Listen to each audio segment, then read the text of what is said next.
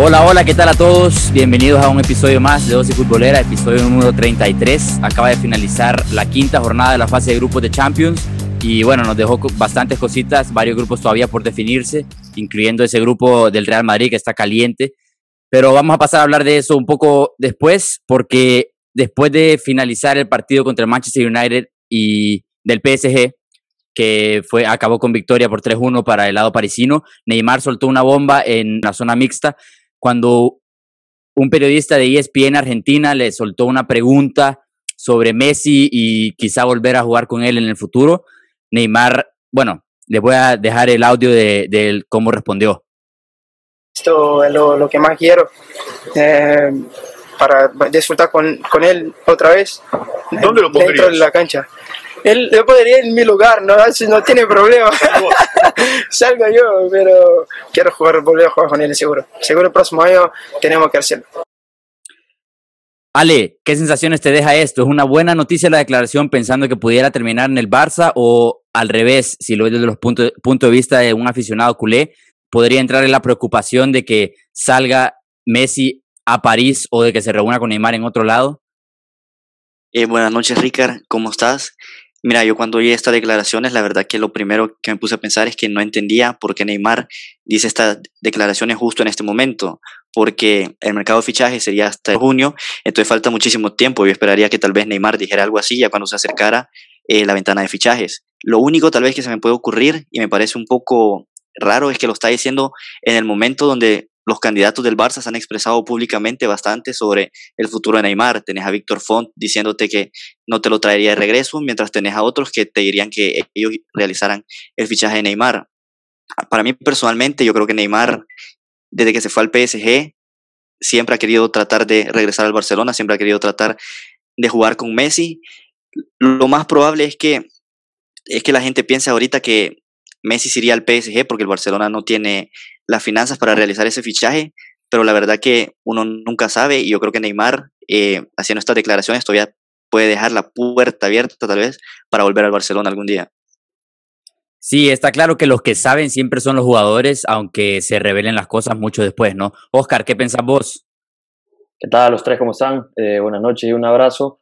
Para mí lo incierto es eh, que por qué Neymar dijo esto en este momento. Yo no sé si lo dijo porque estaba feliz de haber sacado el resultado o quizás solo se le salió decirlo, pero para mí algo que yo no veo eh, que tenga bastante claridad. Primero porque para Messi no creo que sea tan atractivo ir a jugar a la liga francesa. Quizás Neymar lo dijo también del otro punto de vista, pensando que el Barcelona podría ir a por él, pero como dijo Alejandro, es una duda incierta también eh, en los directivos del Barcelona. Sí, a ver, eh, a mí lo que me llama la atención de la declaración es la última parte en la que menciona eh, textualmente el próximo año. No, no dice nada, porque ya en otras entrevistas, desde que se fue al PSG, ha mencionado que le gustaría volver a jugar con Messi en un futuro, pero nunca ha dicho nada de cuándo, ni cómo, ni, ¿sabes? Siempre solo ha sido, ah, me encantaría jugar con él, eh, es un gran amigo y tal, y siempre ha dicho, ha hablado de la gran relación que tienen dentro y fuera del campo, pero esta vez dijo el próximo año tenemos que hacerlo, ¿no? Entonces eso es lo que me llama la atención a mí, porque van a cambiar muchas cosas en el Barça, pero Marco, te pregunto, ¿cómo podría el Barça encarar el fichaje de Neymar y tener a Neymar y a Messi, ¿no? En la, en la, en la masa salarial del club. Eh, ¿Qué tal a todos? Eh, bueno, la verdad para eso yo creo que fuera incluyeran las ventas de Coutinho y, y Dembele e incluso Griezmann creo que tuviera que dejar soltar a esos tres jugadores para poder traer a un jugador como, como Neymar, por, como tú mencionas, la ficha de él y el fichaje en sí. Acordemos también de que Neymar todavía no ha renovado con el, con el PSG. Se hablaba que quería renovar, eh, creo que si no me equivoco su vínculo es hasta el 2022 de momento, eh, igual que el de Mbappé, por cierto, pero se hablaba de que quería renovar. Entonces, si, si la verdad las informaciones que han salido han sido ciertas, y Neymar quiere renovar y Neymar está diciendo esto, te invita a pensar que quizás es Messi el que va a cambiar de aires. Pero al final todo puede pasar. Si se cierran ventas, como dice Marco, eh, quizá el Barça podría encararlo. Pero qué, porque también hay que recordar, a ver, Eric García va a llegar gratis. Ya es un fichaje que es muy necesario y que te lo sacas de encima a coste cero, ¿no? También han salido eh, buenos centrales, está Araujo, eh, está, va a seguir Piqué probablemente, está Lenglet, entonces ahí quizá no hay tanta preocupación de momento. No se sabe si se va a encarar el fichaje de Depay después de todo, si al final la idea es traer a Neymar, va, va a depender del nuevo presidente, pero algo que sí parece es que quizá si ese es el caso, Messi va a tener paciencia y no va a salir ni firmar nada ni negociar nada desde enero. Ale, ¿qué pensás? ¿Se puede de verdad realísticamente traer a Neymar sin echar el, proyecto por la ventana? Yo no te estoy diciendo ahorita si, si Neymar debería, si el Barça debería hacer esto o no, pero yo creo que el Barça, yo creo que sí lo pudiera hacer. Eh, Marco mencionaba a, a Dembélé y a, y a Coutinho. Yo creería que fuera más por el lado de Griezmann y Dembélé. Yo creo que si el Barça lo ofreciera por Neymar, yo creería que el jeque del, del Paris Saint-Germain... A Griezmann y Dembélé. Oscar, Ale dice que quizá vendiendo a Griezmann y Dembélé para, para el PSG, ¿vos cómo lo ves? Eh, yo lo veo de esa forma también, pero mira, antes de, de, tocarte un poco acerca de ese tema, creo que Neymar lo dijo más del lado del PSG, quizás pensando que el PSG puede ir a intentar eh, seducir a Messi para llegar a la liga francesa, porque si te lo pones a pensar desde el punto de vista del jugador, acaba de ganar un partido importantísimo para tratar de calificar a la siguiente ronda. ¿Por qué va a salir a decir eh, o quizás soltar la bomba que se quiere ir eh, del club, si el club acaba de conseguir algo importante en este momento? Ahora, hablando acerca de las ventas, como estaba diciendo Alejandro, yo también veo más factible eh, que sea quizás por el lado de Dembélé y de Griezmann y creo que lo de Griezmann va a depender de esa temporada. Ya vimos que la temporada pasada estuvo mal, esta temporada está empezando a despertar, entonces si se pone las pilas, eh, creo que quizás podría el Barça vender a Dembélé y a Coutinho y si no, eh, a Griezmann y a Dembélé. También considera que Coutinho es bastante amigo de Neymar, entonces no sé qué tan atractivo fuera para Neymar llegar sabiendo que uno de sus amigos y uno de sus buenos socios se podría ir del club. Bueno, pero recupera a su gran socio que es Messi, ¿no? Al final creo que le, le importa más, la verdad, eh, jugar con Messi que jugar con Coutinho. Y lo de Dembélé, mira, ahorita está, viene, viene mejorando bastante. Yo creo que el Barça lo que está intentando hacer definitivamente es volver a incrementar su valor para dejarlo ir. No creo que va a ser un jugador que, que siga en el club, sobre todo con, con cómo ha estado con las irrupciones de Pedri y de Trincao, que son dos buenos extremos, que ambos pueden, la verdad, hacerlo por, ambos, por ambas bandas.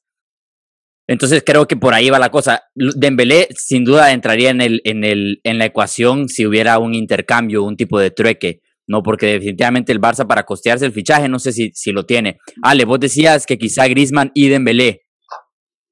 Y yo, yo, creo, yo creo que el PSG te aceptará esta oferta porque eh, ganás también en el tema del mercadeo porque traes a dos jugadores franceses, dos campeones del mundo. Y cuando hablas ya de la masa salarial, yo creo que tanto el salario de Griezmann más el salario de Dembélé te quedarían perfectamente para cubrir el salario de Neymar. Hablando un poco de Griezmann, que también es, eh, lo está haciendo muy bien, no creo que lleva tres goles o cuatro goles quizás desde que, desde que hizo esa, esas declaraciones con Valdano, yo siento que se liberó desde entonces, volvieron los goles, volvieron los bailes y, bueno, el Barça lo está, lo está apreciando mucho, así como el momento de Braithwaite, ¿no? Y les quiero preguntar quizás si, si Braithwaite se merece ser titular y si es así, ¿a quién sientan? Marco. Eh, para mí sí, Braithwaite creo que lo ha demostrado estos partidos. También hay que cabe resaltar que no han sido partidos contra equipos de nombre, pero aún así él ha estado ahí donde se merece, eh, donde tiene que estar, ha marcado los goles, él ha creado los penales, el de hoy y el penal que tiró él mismo contra el Dinamo de Kiev, a él se los han hecho. Y para mí sí, él debería jugar. Eh, si vimos el partido del fin de semana en el Barcelona, él, jugaron con Pedri y Frenkie en el pivote y jugaron Coutinho, Griezmann, eh, Messi y Braithwaite. Yo creo que ese, ese es uno de los 11 que debería estar usando ahorita Kuman mientras no tiene a Ansu Fati, eh, tal vez Dembele un día te juega bien, otro día tal vez no. Entonces yo creo que ese por ahorita es el mejor 11 y te, has dado cuenta que ha dado resultados. Son tres goleadas seguidas, que hace cuánto el Barça no, tenía esto. Sí, tres goleadas y bueno, la, dos de ellas en Champions y ambas sin Messi. Entonces les quiero preguntar, evidentemente no voy a decir que Braithwaite tiene que sentar a Messi, pero se ha visto cómo Kuman le ha ido quitando un poco de minutos, eh, sobre todo quizá por la solo por la carga física que tiene todos este, estos partidos cada tres días, ¿no? Un Messi, un jugador que ya va para los 34 años, Entonces, al final, eh, me parece inteligente de Kuman hacerlo en momentos, en partidos, eh, ante el Dinamo de Kiev y Ferencváros, que sabes que ya estás clasificado, que sabes que son partidos que le pueden servir a la gente que no tiene la confianza tan alta como Griezmann y como, y como Braithwaite, ¿no? incluso a Dembélé, para ir ganando confianza, recuperando sensaciones, y, y así, así fue, porque en ambos partidos eh, bueno, en los tres partidos que han podido jugar los dos jugadores, Griezmann y Braithwaite, han rendido a, un muy buen nivel, han marcado, que era lo que se esperaba de ellos, ¿no?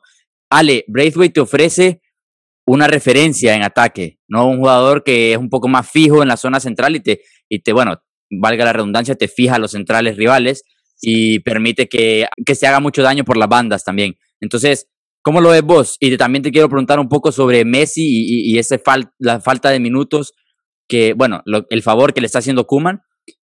Y un poco, no quiero regresar del todo al tema de Messi y Neymar, pero puede ser este verano el momento idóneo para que finalmente Messi cierre su ciclo en el Barça. Eh, mira, en, en, cuanto al tema de Brightway, yo creo que no hay discusión, Brightway tiene que ser titular en, en, este equipo por el momento.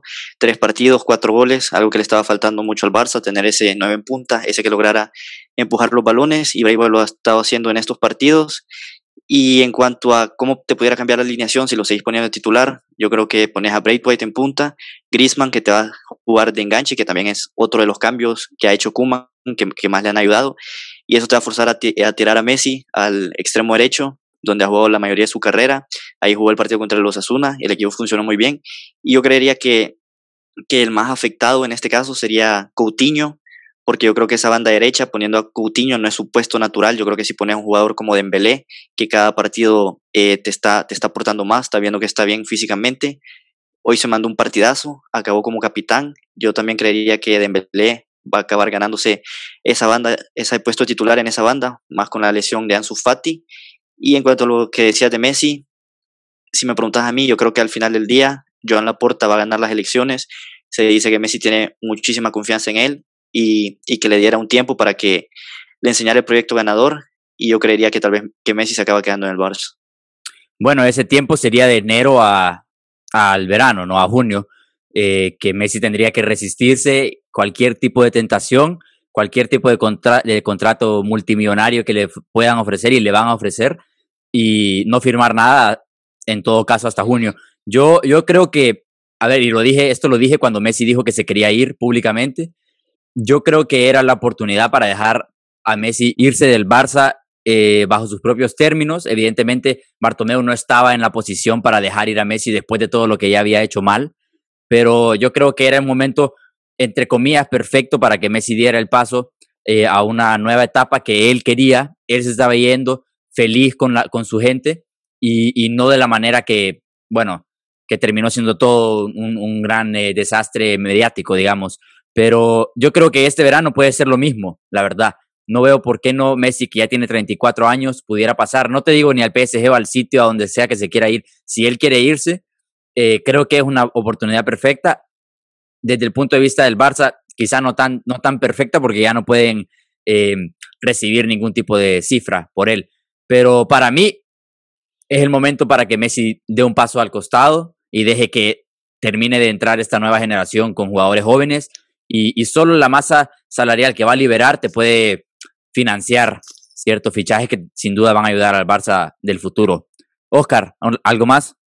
A ver, yo no creo que solo sea un contrato multimillonario, como lo dijiste vos, sino que también un eh, proyecto nuevo. Acordate que el Barcelona ahorita es un equipo que está en reestructuración y salvo pase un milagro, yo no lo veo ganando nada relevante este año, quizás, eh, bueno, el siguiente ya veremos. Eh, hablando un poco de lo de Blade White, un jugador que no puede sentar ahorita, si ves la forma en la que está, si lo sentas le vas a cortar la proyección, y varias gente me va a crucificar por decir esto, pero si yo tuviera que sentar a alguien fuera Messi, y ojo, no lo sentara siempre, sino que lo sentara eh, de vez en cuando, así como lo está haciendo Kuman. Porque bueno, puedes ver que Griezmann y Brightway se están entendiendo bastante bien, están aportando goles los dos, y es una cara diferente al Barça que veníamos viendo cuando estaba jugando Messi. Ahora, si querés tirar a Messi, eh, como dijo Ale, lo tiras banda derecha y juega Griezmann de enganche y Brightway en punta. Y el primero que te va a crucificar es Ale, porque aquí lo veo que está haciendo caras y, creo que quiere decir algo. Yo puedo agregar una cosa más, no solo lo tenés que tirar a la banda derecha, sino que lo puedes retrasar un poco más. Eh, pero bueno, si quieres dejar a Griezmann en la posición de enganche, ya se te hace un poco más difícil. Ale, ¿le vas a contestar? Es que, es que no me quedó muy claro si lo quiere sentar o quiere que descanse más minutos. No, o sea, yo lo pusiera así como lo está haciendo Kuman ahorita, descansándole un par de minutos y de esa forma tratando de ver una nueva cara para un Barcelona a futuro en el que no vaya a estar Messi, porque Es que eso creo que va a terminar saliendo. Eso es precisamente lo que yo pienso. Pienso que Messi, si obviamente no es su intención, y, y la de Kuman quizá tampoco, porque tampoco puedes sentar a tu mejor jugador y al que te ha dado tanto todo, todo ese te- tiempo al club, pero Messi está cortando la proyección del nuevo Barça. Y es así. Sí, es ¿Cómo? así porque si vos ves la forma en la que juegan, hay partidos en los que juega Messi y se siente esa tensión adentro del, eh, del terreno de juego en la que ves que todo tiene que pasar por Messi. Ahora ves al Barça cuando no está Messi y ves un eh, Barcelona diferente. No se siente esa tensión en la que todo tiene que ser Messi y que toda la responsabilidad tiene que caer sobre los hombros de él. Y a ver, estas cosas eh, son cosas que se dan en, en varios equipos, ¿no? Cuando un jugador te ha dado tanto, es normal que a veces el entrenador eh, lo opte por él en lugar de la sangre nueva, ¿no? Y eso puede, por ejemplo, se podría llegar a pensar que Modric eh, el año pasado tuvo varios periodos de la temporada en los que no estuvo a su mejor nivel y jugaba por encima de otros jugadores, ¿me entendés? Entonces, al final, esto es lo que pasa y yo creo que sí es lo que está pasando en el Barça. Ojo, Ale, antes que me tire una pedrada, lo que estoy diciendo es que me gusta lo que está haciendo Kuman rotando a Messi para tratar de ver un Barcelona eh, a futuro. No te estoy diciendo que lo tiene que eh, dejar en la banca siempre, porque no podés hacer eso tampoco. A, a ver, mira, eh, más que todo Koeman dejó a Messi en la banca no tanto para ver el futuro, sino para que descanse. De hecho, él, él lo dijo, estos son los du- dos únicos partidos en los que Messi va a poder descansar, porque a partir de ahora te va a jugar todos. Se vienen bastantes partidos importantes de liga donde el Barça todavía tiene que mejorar. Vos hablabas de que Messi le podía cortar la, pro- la proyección a ciertos jugadores, pero el, el único jugador que, si vos tiras a Messi a la derecha, que mandarías a la banca porque Messi te va a jugar ahí sería Trincao, que con Trincao yo creo que ahorita no tenés muchísima prisa. Y quiero ver, co- con Messi, sí, el Barça sin Messi apenas has visto dos partidos de momento. Y, y el Barça jugó bien. 4-0 ambos. Y, y cuando jugó Messi contra los Asuna, 4-0 también. No es solo el cambio de Messi o que, no, o que existe Messi. El Barça, a partir del, Atlético, del partido contra el Atlético de Madrid, han cambiado chip, han cambiado un poco la actitud, se ha metido a Braithwaite, se ha puesto a Griezmann de enganche. El único cambio no ha sido que esté o no esté Messi. Y si vos te acordás, el partido contra el Betis en Liga, Messi no, no empezó ese partido y al medio tiempo iban uno a uno. ¿Y qué pasó? Tuvo que entrar Messi a rescatarte ese partido. Entonces, para mí, decir que, que el Barça te juega mejor sin Messi o que Messi no debería ser titular en este equipo me parece una locura. No, yo no, na- nadie está diciendo que juega mejor que sin juega Messi. mejor. Estamos diciendo que está cortando proyección a ciertos jugadores y porque al final no siempre juega en banda derecha, Ale. Cuando lo pone, cuando Messi juega, que es siempre, juega en su posición. No está siendo tirado mucho a la banda derecha, cortando solo a Trincao. Juega en medio y está cortando la- la- el rendimiento de Griezmann. De, bueno, Braithwaite antes no jugaba, entonces no te voy a poner a Braithwaite ahí, ¿me entendés? Hace que muchos jugadores jueguen fuera de posición. Pero, a ver, vamos a pasar un poco más de, de ese tema ya, porque si no se nos hace todo el episodio otra vez de la situación de Braithwaite, del Barça y de Neymar. Pasemos a hablar de Zidane, que está otra vez en la cuerda floja. Marco, ayer, nueva derrota en Champions, otra vez contra el Shakhtar, un partido que el Madrid en ciertas partes lo dominaba, pero nunca se sentía que estaba eh, el partido controlado lo agarran en, dos ocasiones aisladas, de tres que tuvo el Schalke, le meten dos goles, el Shakhtar, perdón, le meten dos goles y se acabó el partido y, y ahora es eh, matar o morir contra el Mönchengladbach en casa, ¿no? Luego vamos a repasar un poco de lo que necesitan cada equipo para pasar, porque los cuatro equipos todavía tienen opciones de pasar a, la, a octavos de final. Pero ahora hablemos un poco de Zidane. Depende su trabajo de el último partido. ¿Crees que lo va a sacar Florentino? Para mí, la verdad, Zidane, si, si Zidane no fuera Zidane, Zidane ya estuviera fuera del club.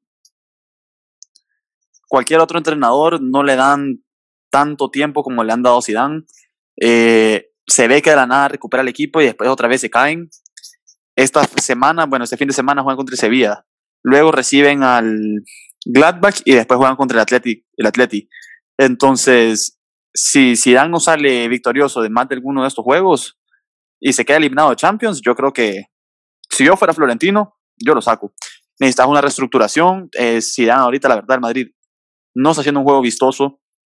Eh, no puede hacer mucho porque no está haciendo fichajes tampoco y Florentino no quiere gastar en fichajes. Pero siempre la culpa, aunque la culpa de los jugadores, siempre cae en el entrenador. Entonces, yo creo que sí, Zidane debería irse si no, si no sale positivo de, este, de estas tres juegos que se le vienen. Oscar, te pregunto a vos, porque mira, Zidane siempre ha sido una persona que, que sabe reconocer cuando no tiene las fuerzas o cuando no se siente capaz de levantar al equipo o de seguir ganando. Hay que recordar que él mismo dimitió después de ganar la tercera Champions consecutiva y dijo que no sentía que podía seguir ganando con ese Real Madrid. Y bueno, ya vimos cómo le fue al Real Madrid el año siguiente hasta que regresó él. Entonces te pregunto, la misma pregunta que le hice Marco, ¿crees que de esto depende su trabajo? ¿Crees que el Florentino eh, quizá no lo eche, pero quizá lo sienta y, le pide que él mismo dimita si no quiere que, tenga que sacarlo él del puesto? Eh, yo creo que sí, mira, si no le va bien en estos tres partidos que vienen, eh, sumar a, bueno, ya suma en este momento cero victorias en el mes de noviembre en la liga. Y eso para un Real Madrid es preocupante porque eso es el Real Madrid. Creo que Zidane, él sabía lo que iba. Si él mismo dimitió diciendo que no se sentía capaz eh, de dirigir más al Real Madrid, ¿para qué regresó? Él sabía lo que venía, porque dejémonos, eh, bueno, hablemos claro y Zidane desde que regresó, el Real Madrid es el mismo Real Madrid eh, que era cuando no estaba Zidane la temporada anterior. Y si ganó una liga es por el mal momento que vive el Barcelona también. Entonces Zidane sabía lo que venía y creo que se la está jugando bastante en estos tres partidos que tiene, porque sería una vergüenza para el Real Madrid no clasificar de grupos y quedarse eliminado por primera vez en esa instancia. Sí, mira, eh, hay un montón de factores, la verdad. Una de ellas, ya lo hemos dicho aquí, es la planificación y ahí tiene, tiene culpa también Florentino. Por ejemplo, te hablo de específicamente el puesto de Carvajal, que creo que ha sido la baja más importante después de la de Ramos y es la, o sea, en gran parte el, el, hoyo del Real Madrid y por ahí están entrando goles y, y no solo eso, sino que es un jugador que también es líder dentro del campo. Entonces, también se ven problemas que son debido a la, a la planificación de Florentino. Este año vino Driosola, pero bueno, también se lesionó, entonces eh, al final la planificación vuelve a ser una, un, factor enorme. Ale, ¿vos qué pensás, Zidane? Eh, mira, yo creo que al igual que muchos medios deportivos de Madrid dicen que si Zinedine Zidane no se clasifica para los octavos de final, lo más probable es que Florentino lo despida como entrenador del Real Madrid, porque también tenés que añadir que en la liga se le vienen Sevilla y Atlético de Madrid, por lo que si combinas una eliminación en Champions con dos malos resultados en ligas, ya la situación se vuelve bastante trágica. Ahora lo que yo te digo es que yo no sé qué tanto cambio pudiera hacer un nuevo entrenador en el Real Madrid, porque para mí eh, el mayor problema de este equipo es, es la plantilla, son los jugadores. Tenés una plantilla que está bastante vieja, una plantilla que al que le falta motivación, le hacen falta bastantes rotaciones y honestamente me recuerda mucho a la, situación del Barça el, el año anterior, cuando tenías a Valverde y al final lo acabaste echando, trajiste aquí que se tiene y el problema se mantuvo, porque el problema no solo es el entrenador, sino que también recae bastante en el equipo y en la plantilla. Pero entonces, ¿crees que es más inteligente esperar al final de temporada con esta misma plantilla y este mismo entrenador o intentar ver si algo cambia? Traes a Pochettino, por ejemplo, que parece que es el plan B de toda Europa, traes a Pochettino y lo pones con esta plantilla vieja y un nuevo entrenador a ver si algo cambia. Porque, a ver, eh, yo me acuerdo cuando Benítez fue retirado del cargo y entró Zidane, ese Madrid era otro y, simplemente fue el hecho de que hubo un cambio, ¿me entendés? Eh, no fue tanto de que Zidane llegó a arreglar tácticamente los problemas del Real Madrid. Hubo un cambio, simplemente hubo un cambio, hubo un entrenador en el que la gente, en el que el, equipo confió desde el primer minuto y, ahí se vio ¿no? el, el, el efecto. Entonces, ¿qué, qué, qué pensás que es mejor? es que lo que pasa es que cuando vos sos el entrenador de un equipo tan grande como el Real Madrid y seguís obteniendo malos resultados, la presión mediática, la presión de los aficionados es tan grande que al final no te va a quedar mayor remedio que, que despedir a tu entrenador. Lo que sí te digo es que supongamos cesas a Zidane y traes a otro entrenador, por lo menos vas a tener unos que cinco o seis meses de prueba con ese entrenador, ver si te cambia el equipo un poco, ver si tiene buenos aspectos y ya puedes estar más seguro de cara a la próxima temporada de mantener a ese entrenador o efectivamente ves que te equivocaste y puedes empezar nuevamente con otro entrenador? Mira, yo siento, Ricard, que es una situación bastante compleja porque Eh, no estoy diciendo que Zidane se tiene que, quedar, se tiene que quedar porque ha sacado malos resultados, pero también sería un poco catastrófico dejarlo ir, eh, tomando en cuenta que el Real Madrid probablemente va a gastar en grande el próximo eh, mercado de fichajes que va a comenzar en junio. Y no sé qué tan atractivo fuera para jugadores del nivel de Mbappé llegar a un Real Madrid en el que ya no va a estar Zidane, porque acordate que eso atrae bastante a los jugadores, el hecho de, tener como entrenador a la figura eh, que es Zidane, y más que francés, hablando solo de Mbappé, obviamente. Pero Oscar, si tenés un equipo que no está funcionando, ya te has dado cuenta, sí, cabe, cabe resaltar las lesiones y todo lo que le ha pasado, pero al final la planificación fue de él. Florentino a Zidane siempre lo ha dejado hacer todo lo que, lo que él decía con el equipo. Florentino fue el que dijo, va, ¿quiénes querés que se vayan? Él fue el que decidió sacar a Reguilón, decidió sacar a Bale, decidió sacar a James. Mira, ahora Reguilón te pudiera jugar mucho mejor de lo que te juega Marcelo. El partido contra el Valencia, un partido que te juegan Isco y, y Marcelo. Para, ¿Cómo vas a meter a dos jugadores que están fuera de forma en un 11 en un partido que necesitas ganar? y el partido de Champions contra el Shakhtar, precisamente el que sale es Isco. A ganar el partido salís con Vinicius y con Isco.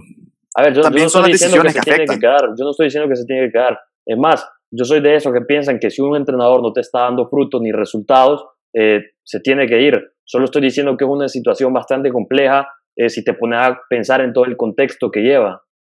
Mira, al final eh, Zidane ha tenido periodos evidentemente buenísimos y otros menos buenos.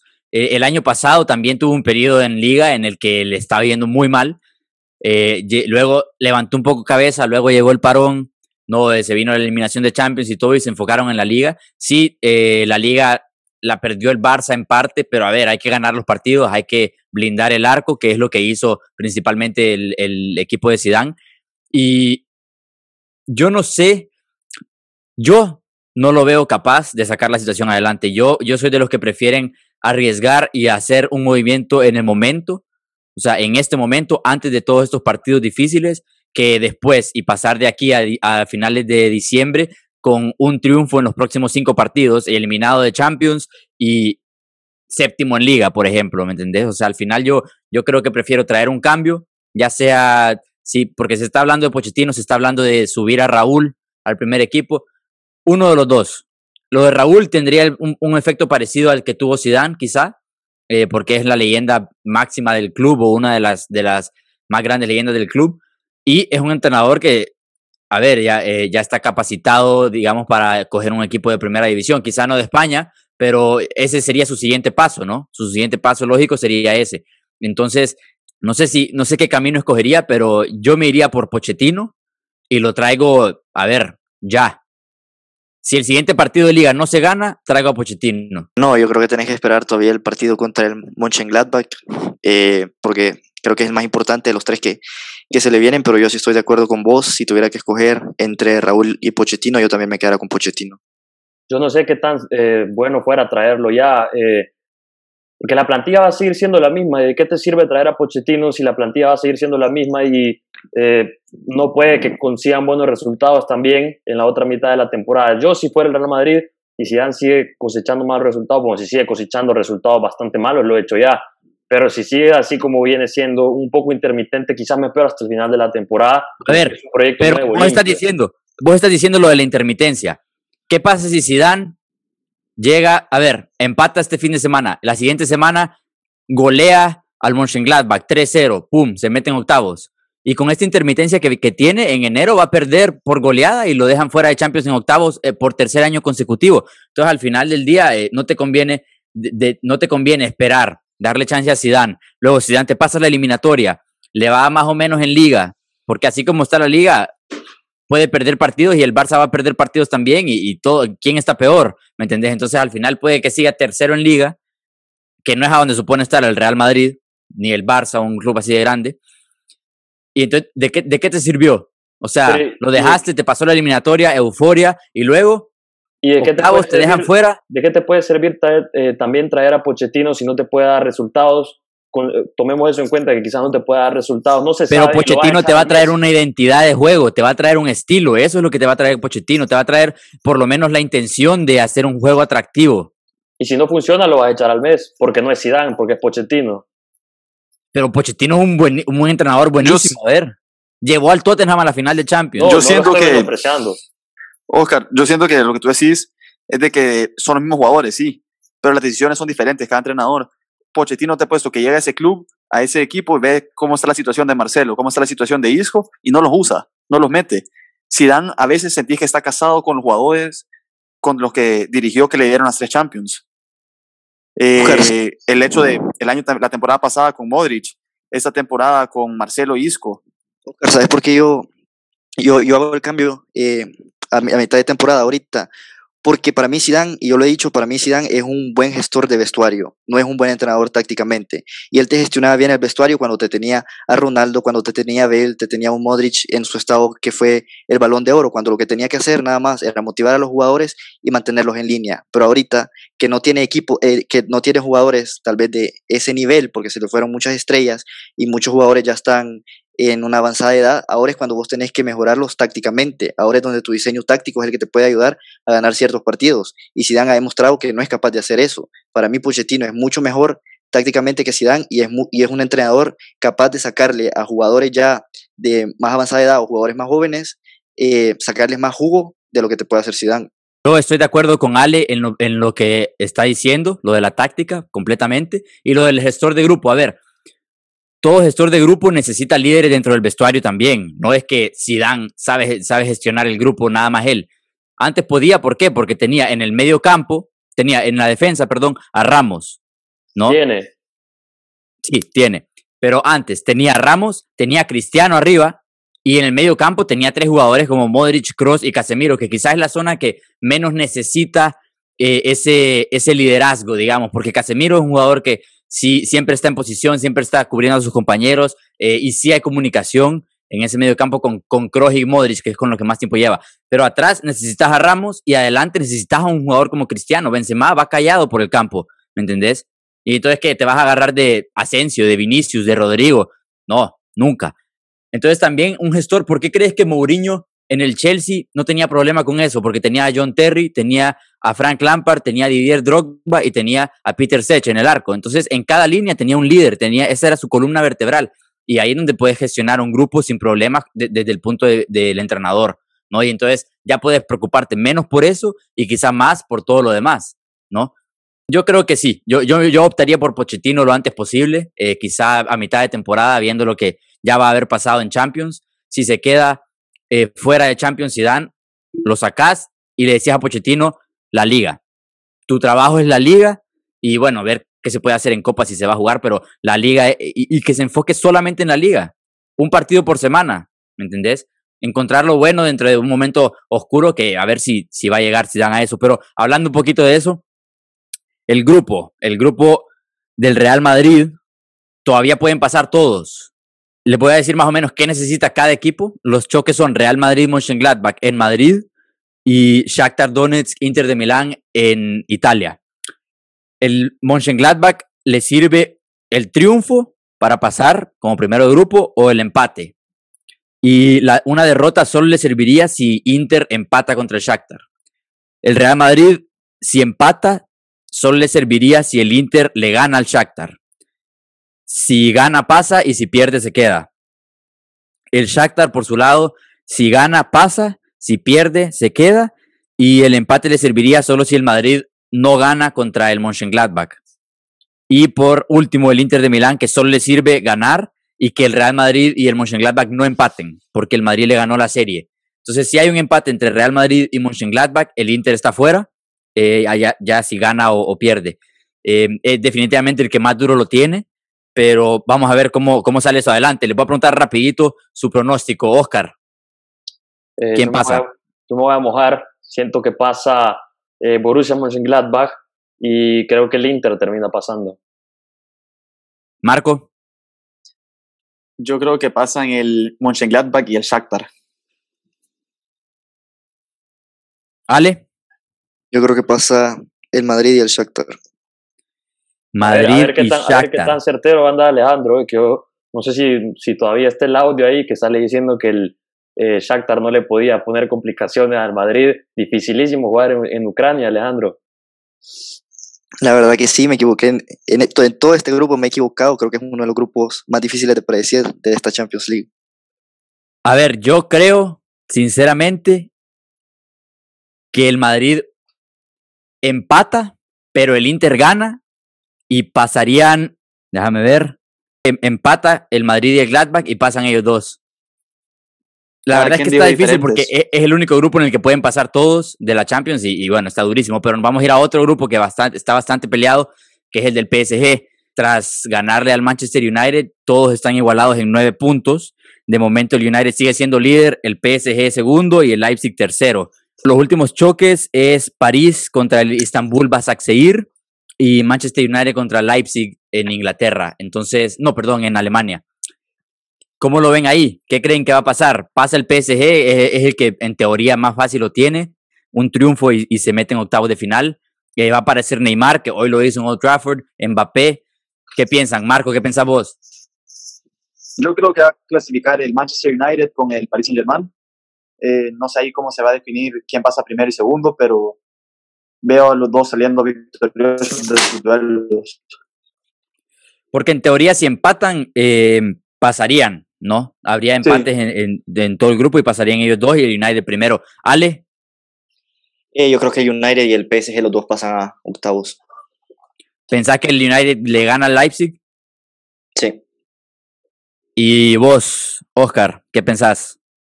Eh, es difícil predecir algo porque el United, bueno, tenía que sacar el resultado hoy, va a viajar a Alemania y es bastante difícil ganarle al Leipzig porque, bueno, el Leipzig es un muy buen equipo, lo hemos visto, pero si yo tuviera que escoger, eh, creo que el PSG pasa y creo que el Leipzig eh, le da la sorpresa al United. Oscar está soltando sorpresas aquí también. Vamos a ver, vamos a ver si se le da. Yo creo que el PSG va a pasar. Le toca recibir al, al Basaksehir. No debería ser un partido complicado. Y me voy a quedar con el Manchester United. Creo que van a sacar el resultado fuera de casa. El United sorprende, siempre te sorprende, o, de manera negativa o positiva, pero siempre sorprende, no, lo puedes predecir. Y bueno, eso es un poco de los grupos más atractivos. Para repasar un poco la jornada y quizá los titulares, Giroud fue el gran jugador, el, MVP de la fecha.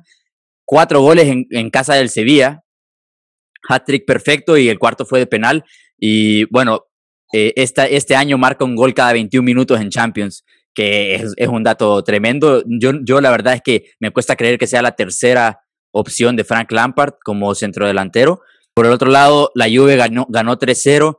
Cristiano alcanzó los 750 goles como profesional.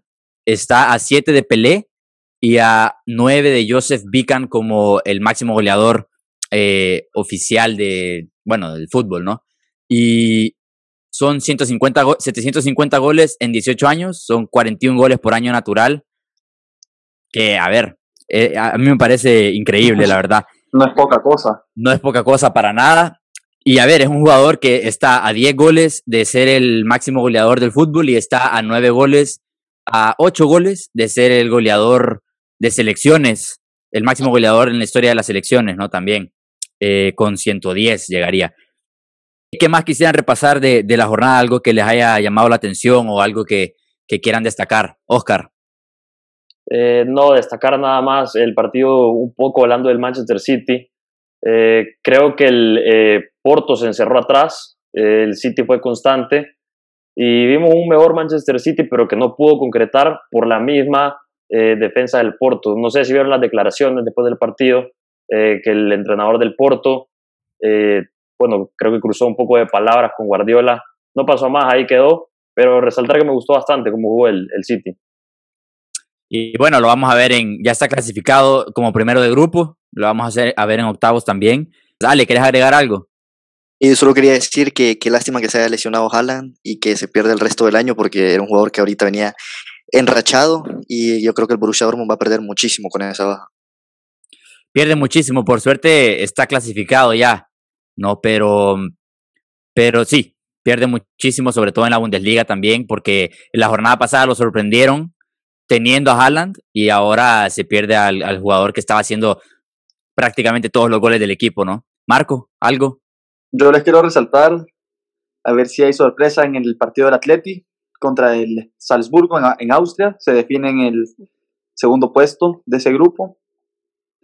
Y que también Morata es Pichichi de la Champions junto a Haaland. Morata, tremendo, tremendo momento el que está viendo Morata. Eh, está demostrando que cuando le das confianza eh, y él se siente verdaderamente cómodo, puede responder. Con el Atleti también hizo, hizo eh, las cosas bastante bien. Creo que fue el goleador de, de la temporada del Atleti el año pasado y, estaba en un buen momento, pero bueno, decidió hacer las maletas e irse directo a Turín, nomás se presentó la, oportunidad. Pirlo confió en él desde el, primer minuto, le ha dado los minutos desde que llegó. Y, y, bueno, es el 9 que necesitaba la Juve, al parecer. Eh, los resultados no se están dando tanto a favor de la Juve, pero yo creo que eso solo va a mejorar. Y, y, y, Morata sí está demostrando que puede ser un gran delantero también. Le das minutos y te puede hacer muchos, muchos goles. Lleva en 12 partidos, creo que lleva 9 goles con la Juve. Entonces, eh, Ale, ¿no te gusta Morata? Ahora sumale los que no estuvieron en fuera de los que estuvieron en fuera de lugar. Sumale, sumale el hat-trick que se perdió contra el Barça. Ale, nada. Y la verdad que me está sorprendiendo Morata. Yo no, no esperaba que, que, sea, que jugara tan bien con la Juve. Sí, no. Y, y, yo creo que nadie esperaba que le fuera así de bien. Y sobre todo inmediatamente. Yo pensé que le iba a tomar un poco más de tiempo volver a adaptarse, pero bueno, ya jugó en la Juve, ya jugó en Italia. En la Champions me está sorprendiendo bastante. Vamos a ver si, sigue, si, puede mantener ese, este estado de forma. Pero bueno, señores, hasta aquí vamos a llegar. Eh, gracias por acompañarme. Una, una jornada más de fútbol europeo. Vamos a estar aquí para analizar lo que nos deje el fin de semana. Y nada, cuídense todos. Un abrazo, Ale, Oscar, Marco. Gracias, Ricard. Y un saludo a Henry, que siempre nos escucha. Gracias, Ricard. Ale, Marco, un saludo. Eh, bonito episodio el de hoy. Nos vemos después de la jornada del fin de. Gracias, Ricardo, Alejandro, Oscar. Un abrazo a ver si sigue Zidane como entrenador del Madrid por, por mucho tiempo. Quizá en unos dos, tres episodios ya estemos contando, cantando eh, otra, otra historia aquí. ¿ah? Pero bueno, cuídense mucho todos. Un abrazo. Hasta pronto. Chao.